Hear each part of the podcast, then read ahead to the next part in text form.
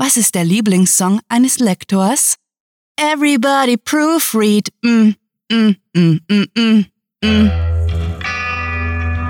Willkommen zum Cluecast. Findet ihr den Cluecast derart megalotastisch, dass ihr uns unterstützen möchtet? Wenn ihr mögt, könnt ihr gerne auf Patreon vorbeischauen, wo tolle Belohnungen auf euch warten. Weitere Informationen dazu sowie dem Cluecast findet ihr auf cluewriting.de und am Ende dieser Episode. Und jetzt wünschen wir euch viel Spaß mit der Kurzgeschichte.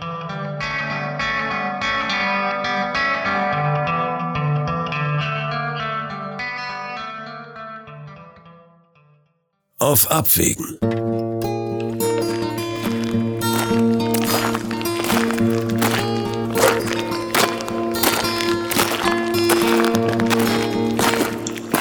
Durchgeknallt, das bist du, schimpfte Heinz mit seiner Liebsten. Ehrlich, Gudrun, das ist schwachsinnig. Die Angesprochene zuckte mit den Schultern, zog Schnodder die Nase hoch, ehe sie sich entspannt an die bröcklige Wand lehnte und meinte, Ivo, so schlimm ist das doch alles gar nicht. Dann beugte sie sich ein wenig vor, um ihre Stützstrümpfe zurechtzuzupfen und tippelte vorsichtig weiter den Schacht hinunter. Heinz folgte ihr mit einem knappen Meter Abstand, hielt dabei seine Rechte so ausgestreckt, dass er sie auffangen konnte, sollte sie stürzen. Gudrun war seine dritte große Liebe, obschon er zu gerne behauptete, sie sei die erste und letzte. Vor ihr waren Karin und die zweite Karin seine Angetrauten gewesen, wobei die zweite Karin, das war ihm mittlerweile klar, eher eine schlechte als rechte Lückenbüßerin für die erste gewesen war. Böse Absichten hatten keine dahinter gesteckt, sondern Bequemlichkeit. Die Ärmste, schrecklichst verliebt in Heinz, war nach dem Tod ihrer Vorgängerin sogleich zur Stelle gewesen und er hatte ihre Fürsorge dankbar angenommen. Erst vorigen Monat hatte er von gemeinsamen Bekannten erfahren, wie sie zwölf Jahre nach der Scheidung noch um die Ehe trauerte, wohingegen Heinz sein Leben mit Gudrun in vollen Zügen genoss. Nun ja, meistens jedenfalls. Hin und wieder verschleppte seine rüstige Gefährtin ihn nämlich auf sonderbare Abenteuer, die er allein deshalb mitmachte, um auf sie aufzupassen. Selbstverständlich hatte er etliche Male versucht, sie von ihren Spinnereien abzubringen. Das war allerdings noch unmöglicher, als einem Esel das Lesen beizubringen. Gudrun hatte eine Menge gute Eigenschaften. Sie kochte wunderbar, sie hatte einen fabelhaft düsteren Humor und war eine durchweg kluge sowie mutige Frau. Bloß war sie eben auch das sturste Wesen auf Gottes schöner Erde und ihr Wissensdurst war bis ins hohe Alter ungebremst geblieben. Heinz! klang ihre kratzige Stimme dumpf durch die unterirdischen Gänge. Ist es da vorne? Im Kegel der Taschenlampe wurde eine schmale Öffnung sichtbar. Zwar kamen ihm die Stollen bekannt vor, jede Abzweigung rief vage Erinnerungen hervor, welche hinter den Nebelschwaden der vergangenen Dekaden aber kaum zu dechiffrieren waren. Kann sein, murmelte Heinz grübelerisch. Vielleicht. Wie kann sein? So schwungvoll es mit ihren schweren Wanderstiefeln ging, drehte sich Gudrun um ihre eigene Achse, steckte ihre Hände in die Rocktaschen und fixierte ihren Mann mit einem eindringlichen Blick. Wie kannst du dir nicht sicher sein? Du hast hier unten fast 30 Jahre geschuftet. Er nickte betroffen, sah sich erneut um und verteidigte sich. Es äh, hat sich viel verändert, Gudrun. Die Schächte sind marode. Einige sind eingestürzt und äh, überhaupt haben wir immer den Lift beim Haupteingang benutzt. Insgeheim nahm er niedergeschlagen zur Kenntnis, wie sehr sein Gedächtnis bereits gelitten hatte. Statt ihn in die Zange zu nehmen, akzeptierte Gudrun diese Auslegung schweigend und machte sich daran, den Durchgang genauestens zu inspizieren. Bestimmt hatte sie die Beunruhigung aus seinem Tonfall herausgehört, denn Wortlosigkeit war normalerweise weniger ihr Ding.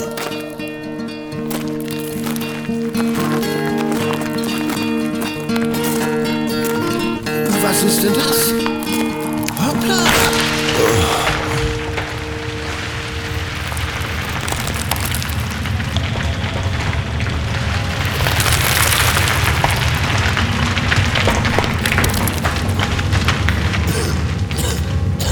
Langem Hin und Her waren sie durch die Öffnung geklettert und hatten dahinter eine winzige Kammer gefunden, in der sich zwei weitere Tunnel abzweigten. Endlich waren Heinz die Windungen im Gestein bekannt vorgekommen, also hatte er sich für den mittleren Schacht entschieden. Ein Fehler. Ein ganz fürchterlicher Fehler. Nimm einen Schluck, forderte ihn Gudrun auf. Es ist Minze, dein Lieblingstee. Sie schraubte den Deckel der Thermosflasche ab und er ließ es zu, dass sie ihm einen kleinen Schluck einflößte. Er lag auf dem Rücken, ein spitzer Stein bohrte sich in sein linkes Schulterblatt und im Lichtstrahl der Taschenlampe waren Spinnen auszumachen, die auf der bröckligen Decke herumkrabbelten. Ich probiere es noch einmal, nuschelte Gudrun seufzend, und Heinz hatte es nicht in sich, ihr zu erklären, ihre Bemühungen, jemanden zu erreichen, seien aussichtslos. Sie sollte an der Hoffnung festhalten dürfen, das Mobilfunknetz reichte bis in den verlassenen Stollen. Und Konrad wird uns sowieso vermissen. Er holt uns bald nach Hause. Gudruns Sturheit war wirklich bemerkenswert. Selbst in ausweglosen Situationen blieb sie optimistisch, weigerte sich schlicht und ergreifend, das Ende zu tolerieren. Gudrun, wir müssen, flüsterte Heinz und begann daraufhin angeekelt zu prusten. Eine Spinne hatte den Halt verloren und war auf seine Oberlippe gefallen. Seine Gefährtin wischte das Tier schmunzelnd beiseite, bevor sie ihm gutmütig auf die Brust klopfte. Heinz hatte Spinnen nie gemocht, und auch wenn er nicht gerade Panik vor den Biestern hatte, es trotzdem stets Gudrun, welche sie aus der Garage in den Garten brachte. Sie ist weg, Schatz. Natürlich war es ihre Idee gewesen, in die stillgelegte Mine zu steigen, und Heinz hatte sich nur zu schnell überreden lassen. Seit Pauls Tod vor drei Wochen war er der letzte verbleibende Kumpel, eine Tatsache, die ordentlich an ihm nagte. Die Stadt war nicht bereit, einen Trupp in den Stollen zu schicken. Man hatte Besseres zu tun, als Jubiläumstafeln zu bergen. Heinz konnte das nachvollziehen, dennoch war es ihm wichtig, die Messingplatte zu finden. All ihre Namen waren darauf eingraviert. Sie war sozusagen das Jahrbuch der Kumpel und das durfte keinesfalls mitsamt den weitläufigen Gängen in Vergessenheit geraten. Gudrun, holte Heinz erneut Anlauf.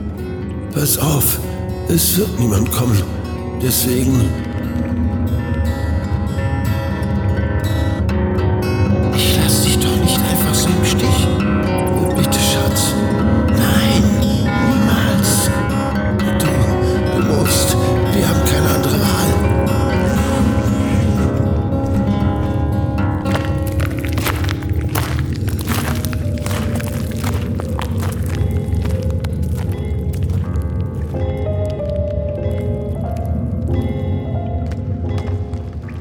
Sie hatten sich eine Weile gestritten.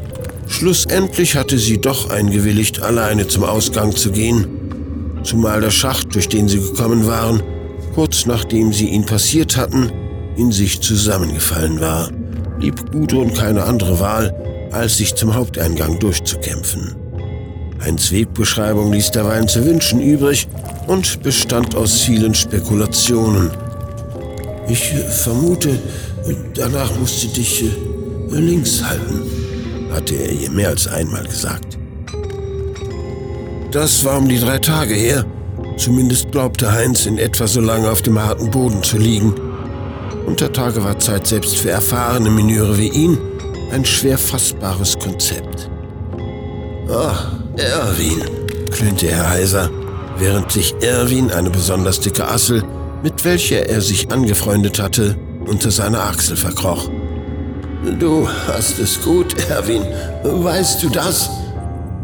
Das Insekt kitzelte ihn zur Bestätigung und Heinz lachte auf. Ja, er hörte nicht auf zu lachen. Es war aber auch zum Lachen. Da hatte er zahlreiche Einstürze, die alltäglichen Gefahren im Stollen und sogar eine Flut überstanden, bloß um mit 83 bei einer sinnlosen Suche nach einem Andenken doch der Düsternis zum Opfer zu fallen. So eine Scheiße, hustete Heinz, schnappte eine vorbeihuschende Spinne und stopfte sie sich in den Mund. Angewidert auf dem Vieh herumkauend, schüttelte er seine Taschenlampe einige Male halbherzig und gab auf. Was nützte ihm das Licht schon? Er brauchte Wasser, Nahrung. Und viel mehr noch brauchte er Gudrun. Gudrun, die ihm Leckereien kochte. Gudrun, die böse Witze über ihre verstorbene Mutter riss. Gudrun, die ihm Sirup in den Weißwein goss, damit er ihn trinken konnte. Gudrun, die beim Aufwachen wie eine Katze roch. Gudrun, die nie locker ließ und sich jeder Herausforderung couragiert stellte. Gudrun, die alleine durch das endlose Labyrinth wanderte, um Hilfe zu holen. Gudrun, die wahrscheinlich vom Weg abgekommen, irgendwo gestolpert, hingefallen und gestorben war.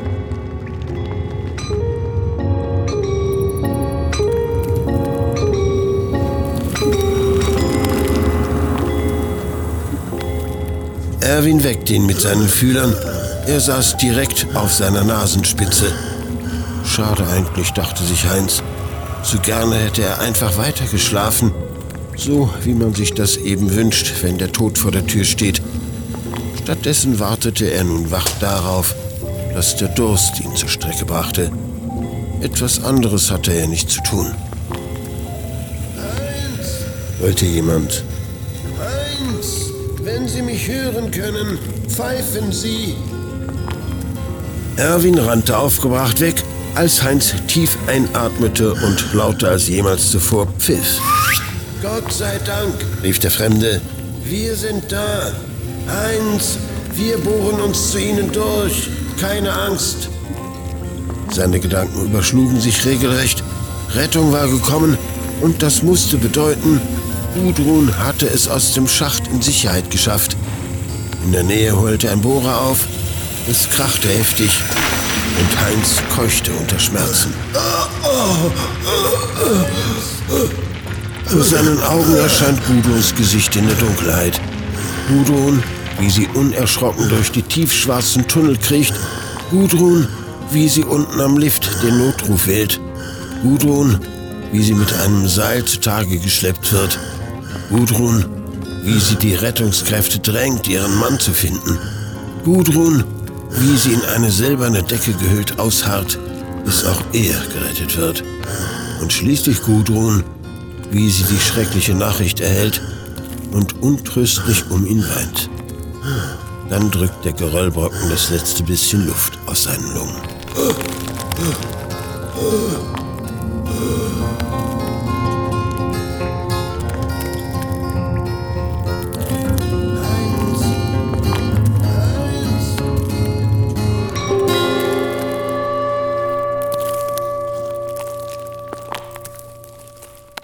Das war auf Abwägen, geschrieben von Rahel.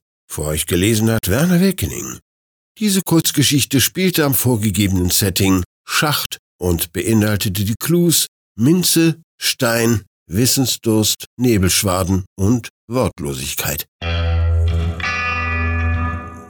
Willkommen zurück, liebe Cluehörer. Klickt nicht weg, denn jetzt erfahrt ihr, welche literarische Freuden wir euch sonst noch so zu bieten haben. In unserem Shop findet ihr nicht nur megalotastische T-Shirts, sondern ebenso Kaffee- und Teetassen, die für jeden Anlass passen. Ob ihr übermüdet oder ein Teenager seid, wir haben den richtigen Flüssigkeitsbehälter für euch. Mit der Tasse auf dem Tisch könnt ihr übrigens literarisches Roulette spielen, denn wir haben auf unserer Seite einen Zufallsgenerator, der euch eine Cluecast-Episode aus unserer Sammlung vorschlägt. Probiert es aus und seht, was für einen Hörspaß ihr gewinnt. Apropos gewinnen, es gibt da etwas, mit dem alle gewinnen. Wir möchten uns megalotastisch bei unseren Patreon-Fans bedanken, die sich für unsere Arbeit und euer Literaturvergnügen einsetzen. Möchtet ihr hier namentlich verewigt oder als Gastautor eingeladen werden? Habt ihr Lust auf exklusive Kurzgeschichten und viele Überraschungen aus dem Hause ClueWriting? Kein Problem. Auf patreon.com slash cluewriting erfahrt ihr, wie ihr euch und uns eine literarisch famose Zeit gönnt. Und kennt ihr bereits unsere Sprecher, die euch die Hörgeschichten taufrisch in die Gehörgänge liefern? Besucht diese Helden des Cluecast auf cluewriting.de und vergesst nicht, dem Echo ihrer Stimmen zu folgen. Das Playback schreitet fort und ihr wisst, was das bedeutet. Es ist Zeit, Abschied zu nehmen. Bis wir nächste Woche wieder da sind, könnt ihr euch gerne mit uns auf Twitter und Facebook unterhalten und Literatur und Unsinn austauschen. Mit fantastiliardischem Dank fürs Zuhören und den besten Wünschen. Eure Cluecaster.